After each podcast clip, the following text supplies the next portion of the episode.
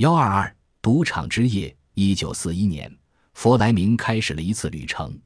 这次旅行的经历后来用在了他的第一本惊险小说《豪华赌场》中。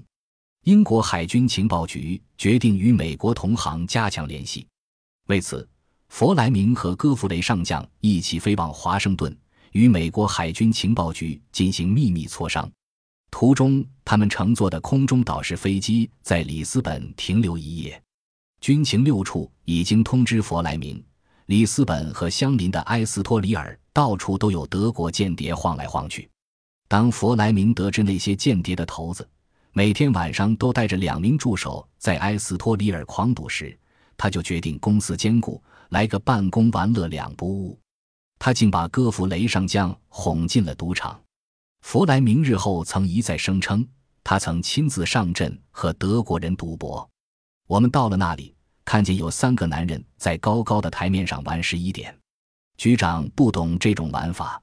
我给他解释了一下后，心里忽然涌起一个狂热的念头：坐下来和他们对赌，把他们的钱赢过来，削减一下德国情报机关的经费。但这是一个蛮干计划。我抢押一回输掉了，再跟押一回还是输，第二次跟押就被清除出局了，真丢脸。然而，戈弗雷上将则称。他们度过了一个特别漫长而无聊的赌场之夜。他留意到弗莱明自从大战爆发以来，这是第一次坐下来玩。他的眼睛里闪出了光芒，但是赌注下的很低，因为那夜只有少数几个葡萄牙人在赌场。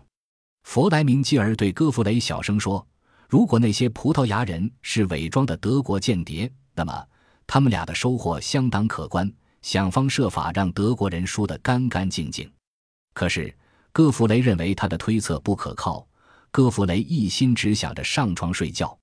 达斯科波波夫，代号三轮车，这个为英国某组织工作的双重间谍，在弗莱明抵达之际也在里斯本。他知道不少弗莱明当时的意识。那天夜里，他刚刚收到德国人支付的八万美金报酬。第二天早晨，他必须把这些钱上交给军情六处。他相信弗莱明也知道这件事，而且为了保证钱安然上缴，一直在跟踪他。波波夫在旅馆大堂里碰到弗莱明之后，在晚餐前上咖啡馆时又遇到他，而在餐厅进餐时竟然三度发现了他的身影。那一夜开始显出喜剧色彩。波波夫后来在《间谍与反间谍》（1974 年）中写道：“英国秘密情报处信任我。”所以把八万美金托付给我，但在我的头脑中携带的秘密比这要值钱的多。我和我的影子步入赌场，查看着每一张赌台。我高兴地发现一个我极其讨厌的家伙就在那里，一个无足轻重但很富有的名叫布洛克的立陶宛人。他竭力摆出傲慢的下注架势，弥补矮小身材的缺陷。当布洛克爆出做庄权押上的时候。我竟鬼使神差的脱口爆出五万美元，我瞥了一眼弗莱明，他气得脸色铁青。立陶宛人身上显然没有那么多钱，他尴尬的在椅子里蠕动着。最终赌本没有输掉，弗莱明的神经大概有放松下来。不过波波夫的故事也许有点不太可信。